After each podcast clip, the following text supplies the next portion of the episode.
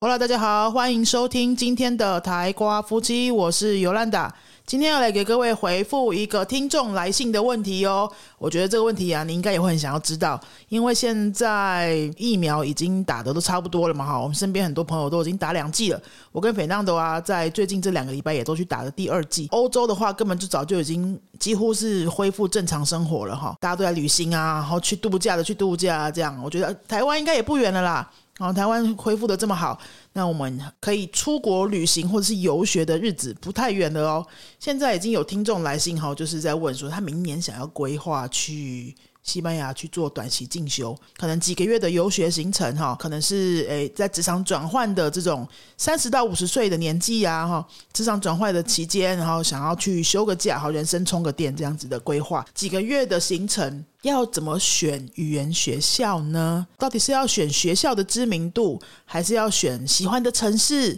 还是要考虑西班牙或是拉丁美洲哈？这些条件到底要怎么考虑呢？我会用我自己个人的经验，还有我们的学生经历过的一些经验，帮各位分享一下，可以听听看。说，诶，如果你之后。也要给自己规划一个像这样子的短期充电行程，不管是两三个礼拜啊，或是两三个月啊，或是半年一年，你都可以从里面去分析看看有没有适合你的一些思考逻辑，还有选择的条件哈。那我自己呢，以前去留学游学的时候呢。是在西班牙的南部，叫做格拉纳达这个城市。格拉纳达，大家如果说哎，突然听这个城市不太知道名字的话，它就是阿拉布拉阿罕布兰宫的那个城市啊，很很美很美的那个阿拉伯皇宫哈，阿拉布拉的那个城市。在安达卢西亚区南部格兰纳达这边，我自己到现在都还是觉得这是一个很棒的决定哦，完全不后悔。为什么呢？格兰纳达有几个我觉得很适合去读书的条件。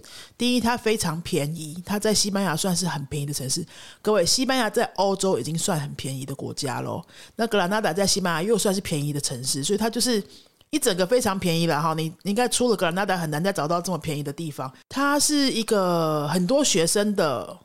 然后也有很多老人的哈，很的一个城市，我觉得还蛮像台湾的，像台南这种地位这样子。那它步调是慢慢的，跟马德里啊或是巴塞罗那比起来，是步调算慢的，但是它很舒服，而且它又有很多观光可以去看的地方。那安达卢西亚，你知道整个安达卢西亚南部吗？都有很多观光区可以，观光客会很想要看的景点，或背包客也很喜欢的地方。呃，像塞维亚附近的塞维亚、g o r d o b a 还有 Hales，你喜欢红酒的话，Hales。好，你喜欢山城的风景的话，就是附近的 Ronda。那你喜欢去去海边的话，格兰纳达到海边只要一个小时。Esta una hora de la playa。你喜欢滑雪的话呢，也是只要一个小时。好，南部也是可以滑雪哦。南部冬天，因为它有那个 Sierra Nevada 内华达山脉我自己在那边的时候也有去滑了几次雪，就真的上山下海都很近。进可攻，退可守的一个城市，然后它物价又便宜，生活又很舒服。呃，没事的时候呢，你去阿拉布拉对面的那个那个广场哈，对面山上的那个广场有一个，它有一个叫做我记得叫什么 Plaza Mirador 哈，反正就是一个瞭望台的地方，那个都不用钱的，然后去那边看看风景啊，看看阿拉布拉。那边常常会有街头艺人表演，然后整个就是舒服的生活的城市哈。然后学校的话呢，学校的话就是我那时候是选那个 Universidad de Granada，就是格兰纳达大学的语言中心哈。我自己当时还觉得是满意的啦，因为我自己在格兰纳达读了一年嘛，所以我当然是首推格兰纳达。我后来去了西班牙很多其他的城市，我都还是觉得说，嗯，如果我还有机会重选的话，我还是会选格兰纳达哈。那另外呢，还有什么城市会推荐呢？我现在先来讲一下你要怎么挑啊。我先推完我自己调过的城市之后，我来讲一些你选地方的一些逻辑跟方法，你可以参考看看。我觉得呢，如果是短期游学，其实短期游学或长期游学差不多啦。如果你是要去纯粹是念语言学校的话，学校真的没那么重要。说实在的，语言学校你就把它当成是台湾的大学的语言中心。或者是一些比较有知名度的补习班，你就这样想就好了。甚至你就可以把它想成当地的学校，就是一个我们的云飞这种规模也是有啊。哈，云飞真的是小一点啊，那他们那边的语言学校可能会比云飞大一些，然后班级数多一些，但是它就是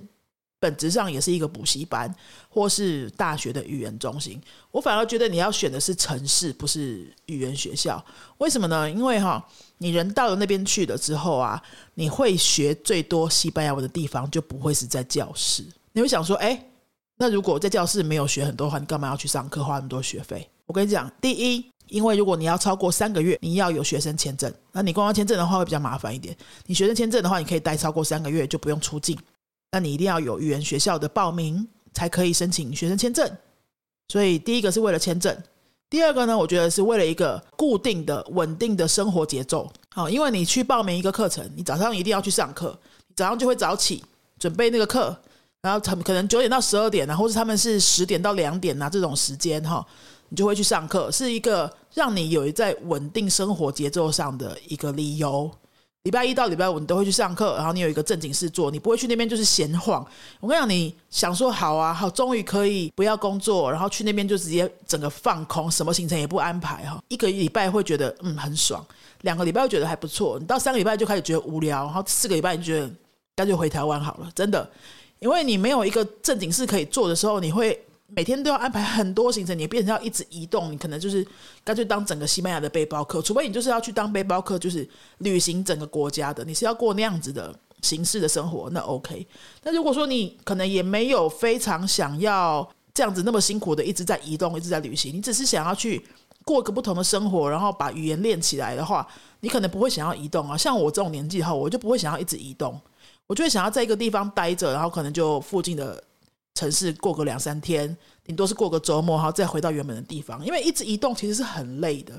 然后他也很需要体力。然后我自己现在到了这个年纪啊，然后已经没有觉得说非要看什么景点不可的这种的。我会喜欢可以一个一段时间，然后到另外一个城市去体验不同的生活，然后也可以轻松的过。这样子的话，我会觉得去报名一个语言学校。好，然后你每天就是泡三个小时在那边，你多少会学些东西，你会认识不同国家的同学，你会有机会去看到其他不同国家的人是怎么学习的。说实在，在语言学校的课程里面，你会遇到的同学，西班牙文要么都跟你一样强，要么都跟你一样烂，因为因为你们就是程度差多才被分到同一班嘛，对不对？所以从他们身上会学到的西班牙文，我觉得是有限的。但在整课堂当中，哈，你们的互动啊，还有跟老师的互动啊，那些都还是会学到东西。你会有一些很不错的、很很不一样的体验，跟在台湾同学全都是台湾人是一定是不一样的哈。所以我还是很推荐你可以去报名一个语言学校，然后你让自己有一个稳定的学习、一定的量的学习跟生活哈。你去跟当地的老师去用全西文去学习。然后这跟不同的国家人学习，这些体验都是蛮蛮独一无二的，蛮值得拥有的体验。好，所以这是回答那个题，为什么我刚刚说，呃，明明在课外会学到比较多的西文，为什么还是要去念一个语言学校？啊，我已经回答完了。语言学校是一个是一个理由之一啊，但是其实你重要的生活都在课堂外面。语言学校差不多是一天三到四个小时，那你下课之后啊，都是你的时间呢。如果你去当地不需要工作的话，好，你可能在台湾的工作是中断的状态的话，或是休假的状态，你是都不需要工作的。那语言学校的功课不过就是可能就是花一两个小时做一做，你也不会去那边一直苦读书嘛，对，没必要啊。你都已经人到那边去，干嘛一直苦读书？你下了课一定要去外面混的啊，好，去外面逛，去把自己泡在那个环境里面啊。所以你要选的是城市。为首要条件，你选你喜欢的环境。第一个不是选学校，要选城市哈。那选城市的话，你要做哪些思考呢？你先考虑你喜欢大城市还是小城市。大城市就比如像台北、高雄这样这种比较都会的生活。小城市你喜欢，比如像比较安静的啊，像类似像台中、台南这种气气候好，好，然后呃节奏也比较慢，比较安静一点。那还还是有一些。文化活动啊，观光啊，那些可以看的东西，或是你根本就很想要，就是直接在很乡下的地方，你要先去想一下，你想要哪一种生活形态？哈，你难得人生可以安排几个月去那边，你比较偏好哪一种生活形态？那我自己的话呢，我现在的状态，我还是会喜欢南部，或者我可能会考虑东南部，像瓦伦西亚这样子。我不会选大城市，我不会选那个。什么马德里或是巴塞罗那这样的那个首都型的，我不会，因为我觉得我在台北、台湾的时候啊，我是从从小在台北长大的哈，然后我已经很太熟悉那种在大都市、大都会的那种生活，就是节奏很快啊，大家到处都很挤呀，然后很多人，交通很很拥塞啊，哈，对，你会觉得你在大都市的感觉。如果你是 city person 那种，哈，你就是很喜欢现代化城市的那样子的生活的人，你会觉得马德里或巴塞罗那你会很过瘾。因为它又规模比台北大很多嘛，那如果说你没有你像我这样子，你会觉得诶想要安静点的地方，不会想要一直很拥挤、一直很赶、一直很有压力的那种的话，你可以选大概第三四线的城市。那如果像我现在这样的年纪啊，还有状态啊，我可能就会选至少是最大的城市，我选的就是瓦伦西亚，然后再来就是往南部那个安达卢西亚，哦，因为天气天气不会太冷，然后物价跟整个生活节奏。好，所以我们再整理一下哦。你要选的是首要条件，你要考虑的是喜欢的生活形态，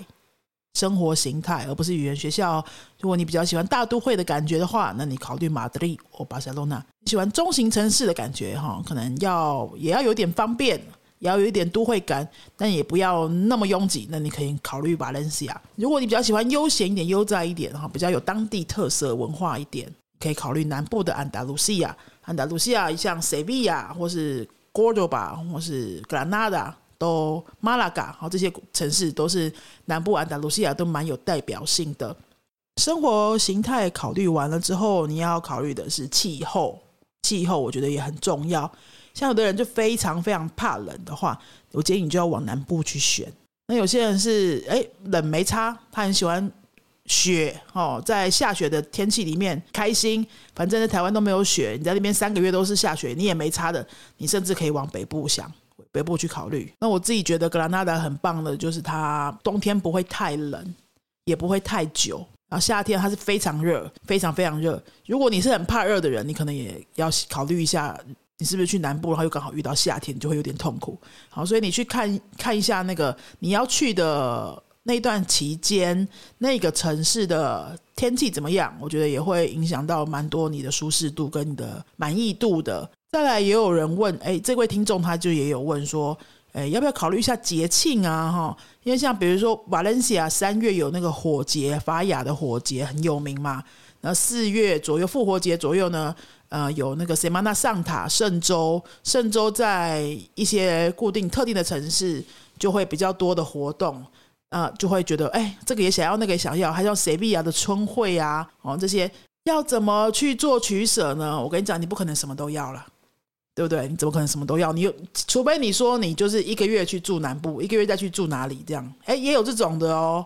哎，不然的话你就考虑这种的。它有，它有一些连锁学校啊，我我印象中你去找那个西班牙有一些连锁的学校，连锁的补习班哈，他们就是在各个城市都有点，所以他可以帮你很。方便的就是转校，可能就是跟一个点报名，比如说半年的课，然后你可能有两个月待在南部，两个月待在北部，这样子是有这种补习班的哦。啊，我们不要广告嫌疑，就你，我只是告诉你有这个方法，你可以去查，好，或者你再私讯我们。我们其实我没有特别知道是哪一间呐，我只是知道有学生这样子去过哈。那如果说你不是很介意，哎，就是在补习班的话，哦，私人的语言中心，它可能每一间都小小的。但是他在很多点都会有，这样的话，那你也可以考虑这种的，两个月在一个地方。但我觉得你不要去考虑说，哎，我好想要在，我好像要参加那个呃火节，所以我就因为这样选巴伦西亚。我觉得这样子有点本末倒置，因为火节就是那一个礼拜而已啊。可是如果你要去三个月，你怎么为了一个礼拜去住那边？你如果你就算是你住在。马德里好了，你要去参加火节，你就是去那边旅行短暂三天五天就好啦，哦，也是很简单呐。现在西班牙内部的那个火车、高铁都蛮蛮方便的啊，那你就订一下旅馆，就可以去那边三天五天就好了。所以不会是，我觉得不会是因为要考虑想要参加什么节庆，然后就去住那边啊。你还是要去看说那个城市给你的整体条件是不是你最想要的，是不是你最觉得可以接受。再来，你可以考虑一下物价，物价会差蛮多的哦。像比如说，以自己租一间小套房，或是去分租公寓的话，哈，马德里跟南部安达卢西亚的价钱就可以差到两三倍以上哦。假设南部是一个月，假设一个人的费用，一个人的租金哈，两百欧元好了，我随便讲的哈。假设是两百欧元，那马德里可能就是五百左右，所以你可以衡量一下你的预算，去想想看，如果你的预算是真的有一个很明确的数字的话，那你去住比较便宜的地方，物价比较便宜的地方，你就有更多的空间可以拿去旅行啊，或是买东西啊，或是看一些艺术表演啊，或做一些其他的活动的体验啊。那如果说你的预算没差哈，你预算还算阔绰，就已经反正工作很多年了，你就是要去好好的放松，那没关系，好，你就可能不需要考虑预算。预算在这边，你就是要考虑一下，说，哎，如果说你就有这么多钱，你要把钱都花在住宿，还是要把钱都花在什么部分？哈，去想一下。最后，如果说你要待的期间比较长，如果是半年到一年，哈，我觉得你可能就要把考虑学校的品质放在前面一点点。如果是两三个月这种的，我觉得没差的，不会差太多。如果是半年、一年以上的话呢？我自己的感觉会是，可能你到大学的语言中心规模比较大的，或是比较大规模的私人语言中心，你可能就要选一下规模。因为如果你去比较久的时间，然后你只有去一间小小的语言中心，它里面可能就是五六间教室这种规模，你很快就会觉得啊有点无聊，有没有？好像都没有什么变化，就去一个小地方，在那边蹲三个小时，然后每天都在那个小地方。我觉得会有点可惜啦，哈，两三个月的话真的比较没差。那如果是半年以上的话，我会想要在一个比较大规模的哈，比如说如果是私人补习班，也是规模大一点，它里面可能就会有一些比较多的活动啊，哈，给外外国学生、国际学生举办的一些文化活动啊，比如说比如说什么弗朗明哥舞的体验呐，比如说什么做饭的体验呐，然后做当地饭的体验呐，或者是说一些 city tour 那种带你们去附近的城市。做一些特殊的活动，可能包团去才方便的那种行程的哈。越大规模的语言中心就会越多样。但是我是在大学里面的语言中心的话哈，你可能可以使用的资源又更多了。比如说，如果你有那个大学的学生证，对不对？国际学的学生证，你就可以去那个大学里面的图书馆啊，或是参加那边的社团，会比较方便一点点。或者你搞不好还有机会，像我那时候，我还有去。去找到那个格兰纳的大学的中文系，哎，二十年前格兰纳的学大学就有中文系喽，应该是十七八年了哈，那时候就有中文系喽。那去中文系干什么呢？就可以认识当地大学的中文系的学生啊，那他们都是西班牙人，他们又是对中文有兴趣的西班牙人，对不对？我那时候有直接就杀到那个中文系，找到中文系的一个教授。当时我有一个在当地认识的对岸的朋友啦，哈。也是去那边学语言的，那我们就一起杀去那个中文系教授那边，哎，说我们是中文母语的哈，我们想要来看看，说哎，当地人学中文什么状况，说不定我们可以做语言交换这样，哎，结果当地的教授也很开心，因为那个教授的中文，我记得他的口语也没有说非常非常流利，就是还不错。那他们是教一些可能理论的东西嘛，哈，语言学啊什么的，所以他的中文。就是可以可沟通这样，他们也很喜欢有母语者去跟他们的学生去做交流，他们就直接把我们请到他们班上去，哎，让我们去旁听了几堂课，然后去跟他们的学生认识。后来我们就哎跟那些中文系的学生都变熟，还可以去参加他们的 Vista 啊什么的 Party 这样子，就可以得到很多认识当地人的机会。如果是在大学的语言中心的话，你会有比较多这样子的资源。跟可能性，因为它大嘛，然后学生多，你就会有比较多机会可以有不同的参加活动的机会啊，认识不同的人的机会，这样子。所以如果说你参加。你去当地的时间会比较长的话，我建议你要选大规模一点的学习机构。以上呢，就是今天想要跟大家分享。呃，如果你要去西班牙进修的话，你可以有哪些考量？我没有办法给你一个很标准的答案。你就是给我去马伦西亚哈，或者你就是给我去格兰纳达，因为你搞不好人生中就只有这么一次机会，可以安排一个这样的几个月的时间去那边。进修啊，哈，你一定是非常非常难得的机会，你也很想要好好的把握，做最好的安排。你一定要自己决定，你要自己为自己决定，好不好？我去之前呢，我也是考虑了很久很久，然后收集了很多资料。那我是二零零三年还是二零二零零三年去的？你想想看，那个时候根本网络没有什么资料可以查，哦，顶多就是大学的官网、语言中心的官网而已，没有什么脸书社团啊那些东西可以问啊。哈，现在脸书社团超多人可以问，你到处随便就可以问到哪个城市的台湾人都找得到。当时都没有，所以我当时这真的只能是硬着头皮去查不同城市的语言中心的网站哦，然后还不一定每个网站都有英文版哦，所以就要看西文版哦，这样，然后这样子一个一个看，然后问我当时的西班牙文老师，这样，后来就决定说，反正我有预算考量，我有喜欢比较热的天气，我有比较希望是小一点的城市，然后还有我当时的考量是，嗯，我希望是尽量都没有台湾人的城市，越少越好。当然，如果是你要避免遇到讲中文的人，那就太难了。然后，因为讲中文的人真的非常非常多，到处都是嘛。可是当时呢，当时还没有那么多哦。现在真的到处都是。当时就是至少先避免太多台湾人，像比如说萨拉曼萨拉曼嘎，就是台湾的福大啊这种西文系的学生去那边做交换学生，就整批的都会到萨拉曼嘎。那你去那边就一定保证遇到一批台湾学生嘛？那你就很容易跟他们搅在一起啦。我觉得我这样的话，我会觉得很可惜，因为我又要花力气让自己不要跟台湾人混在一起。那为什么要花那么多力气去做那个需要耗费我意志力的事情呢？我变成要花力气去让自己，哎，不要常常跟他们混在一起，要。把生活隔绝开来，然后可以去认识不同国家的人，去体验不同国家的文化。再来呢，因为那些学校它有接待大量的台湾学生，那他就一定会被会压缩到他可以接待其他不同国家学生的空间嘛？你就会变成说，你有一定的比例一定会接触到台湾学生，你可能同班就有好几个台湾学生，这个班级的可以接受其他国家不同国家学生的机会就空间就变少啦。对，他可能如果说你去其他的城市。它里面一个班就是假设十二个人好了，它里面本来是可以有七八个国家的，那因为可是某个学校它有接待台湾的某某大学的交换学生，那它一定有一定的量会过去的话，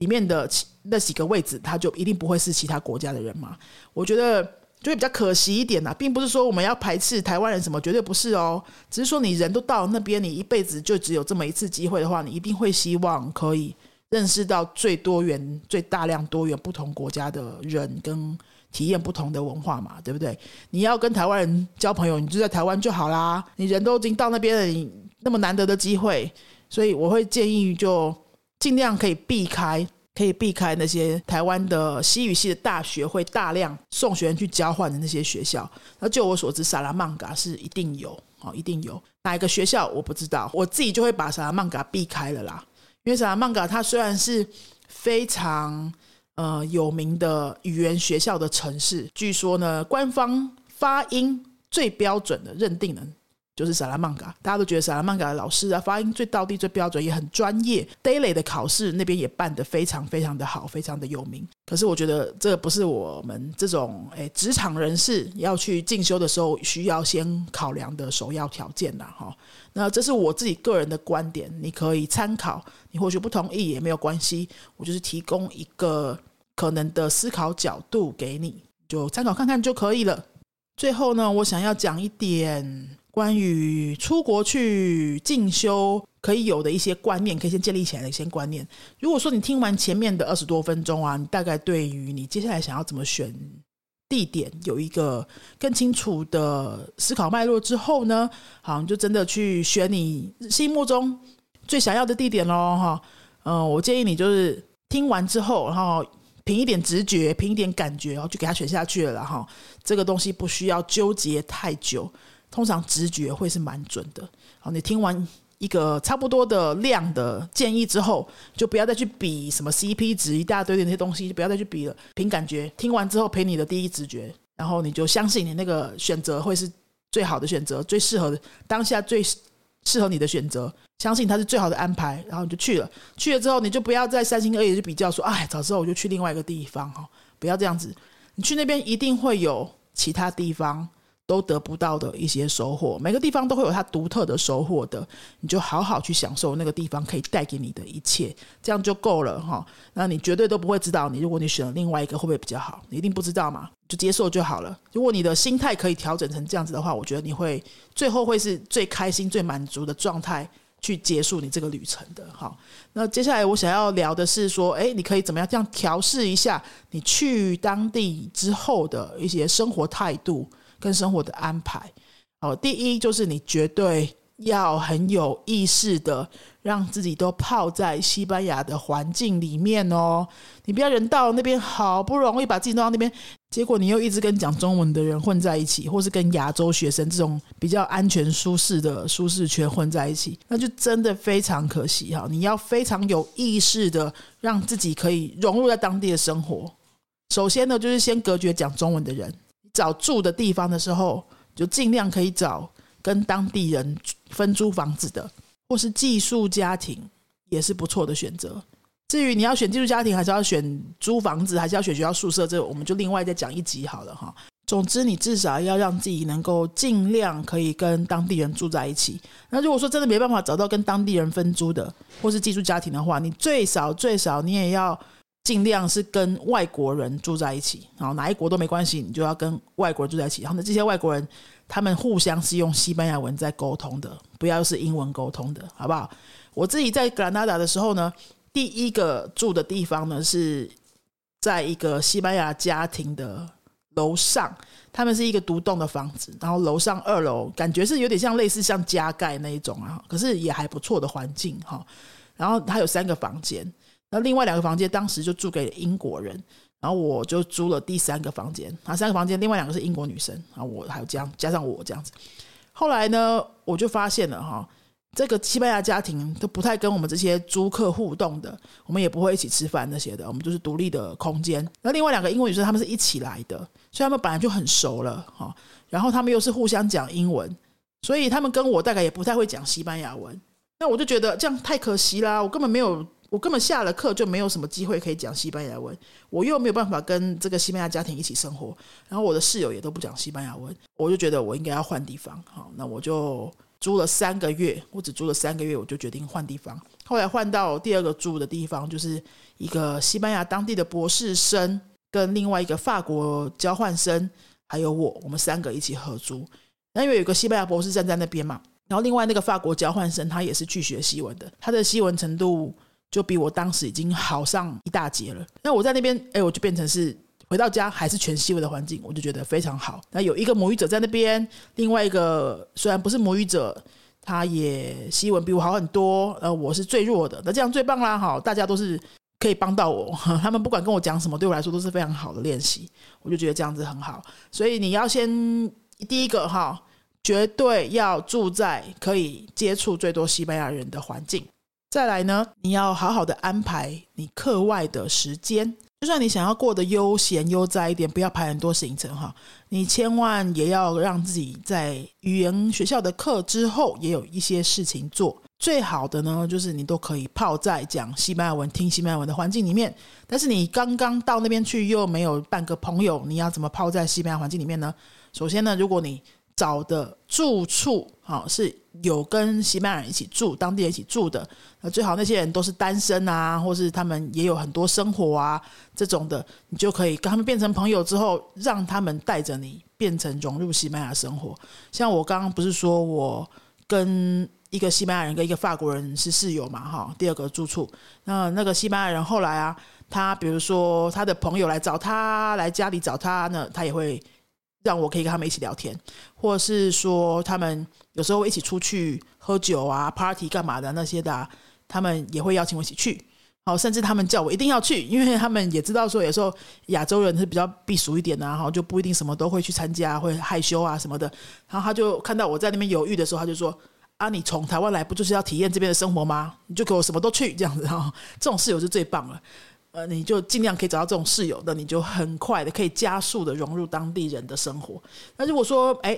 这个室友也没那么热情的话，哈，或者你室友就没有办法找到这样的条件，那你要自己替自己安排哦。首先，刚去的时候不认识半个人，你至少下课的时候不要马上回家，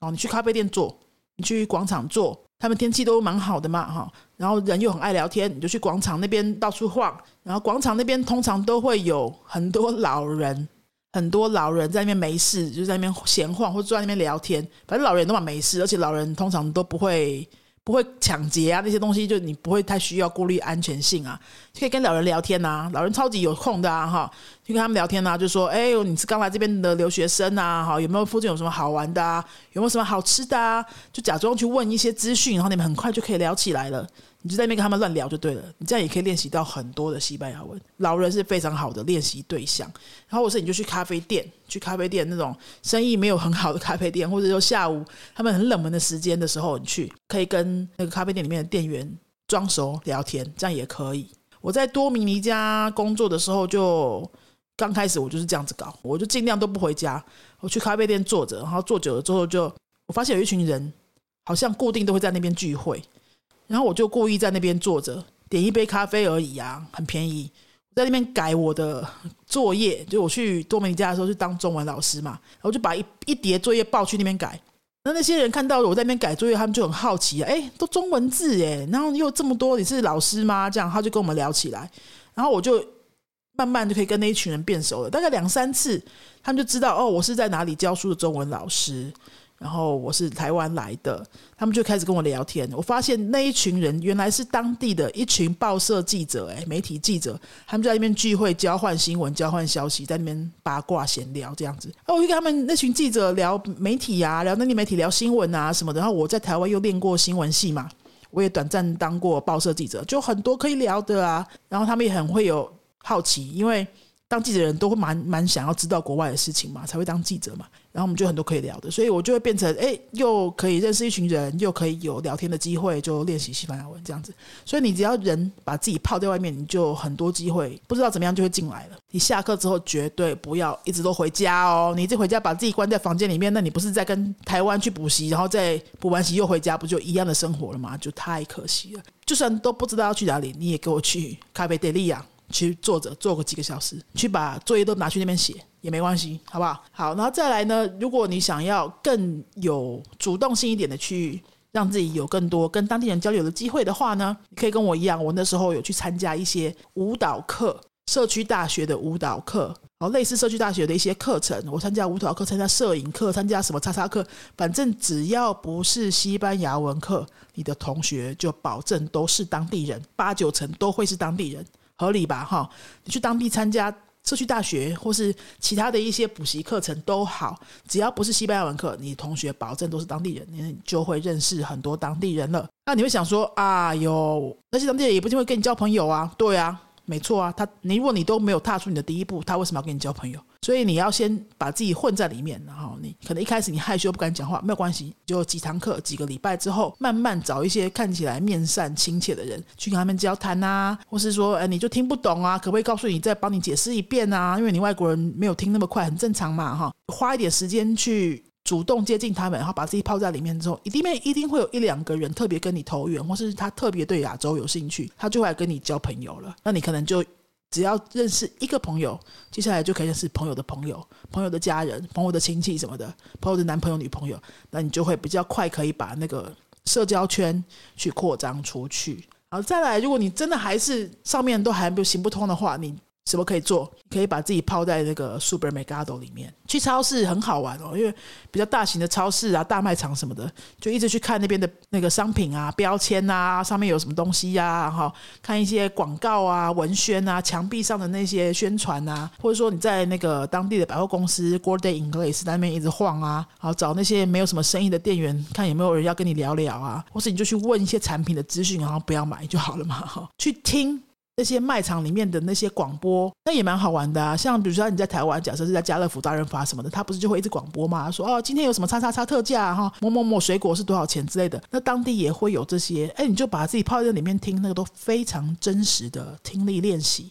这样也是蛮好玩的啊。哈，总都是比待在家里好了哈。那如果说你是跟寄宿家庭一起住的话，那尽量尽量要跟他们一起吃饭。他们叫你去吃饭，你就去吃饭。好，你去那边就不要在那边耍什么孤僻了。他们叫你干嘛你就干嘛就对了。好，就跟他们一起吃饭。他们一起吃饭的时候呢，就可以很自然的聊到天呐，他总是要跟你聊两句吧？你坐在一起吃饭不聊天不是很奇怪吗？嗯，你就可以主动的跟他们说，哎，你今天怎么样啊？今天工作怎么样啊？或者主动告诉他们说你在语言学校学到什么东西啊？或者你觉得哎观察到西班牙什么好有趣的地方啊？主动跟他们聊。甚至那些寄宿家庭，因为他们常常接待国外的学生，他们也都知道这些学生就是要来练习西班牙文的，所以他们一定也会很有耐心的问你几个问题啊，跟你聊两句啊，哈，帮助你可以表达更顺利这样子。还有些学生哈，就是明明住在寄宿家庭，然后又要耍孤僻，然后又不一起吃饭，然后自己把饭拿到房间去吃，那就太可惜哦，哈，真的太可惜。你一定要把心放开点，然后把在当地的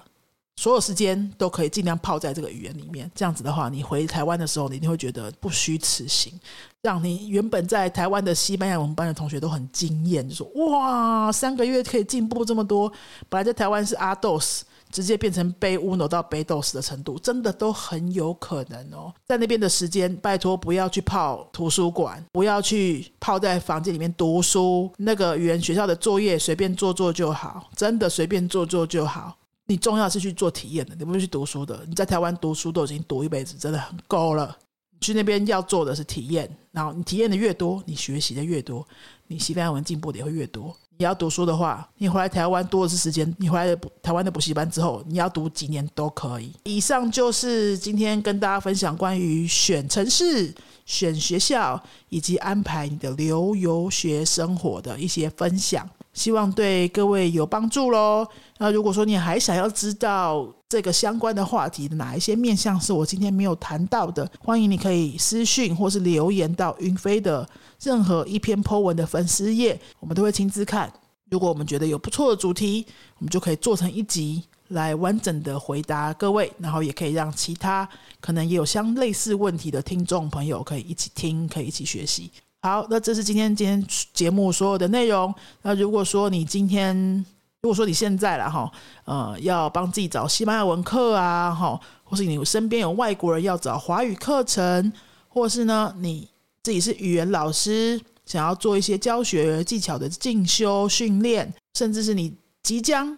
为自己规划成为语言老师的这种职涯转换，你想要学习一些教学技巧，我们有语言教学的师资训练课程。好，我们云飞就是三种课程：西班牙文、外国人的华语以及语言老师的训练课程。如果你有需要的话呢，欢迎你可以跟我们云飞的粉丝页小编联络，你就直接私信我们，告诉我们你需要什么就可以了。我们云飞所有的课程呢，都有网络课，也有实体课。实体课呢，就是在我们新竹的教室，在靠近新竹园区这附近。那网络课的话，不管你住在世界的任何地方，都欢迎参加。网络课、实体课都有各种不同的程度，所以你直接私讯我们，看看你是什么程度，或是你是零起点，我们直接帮你安排，这样是最快的喽。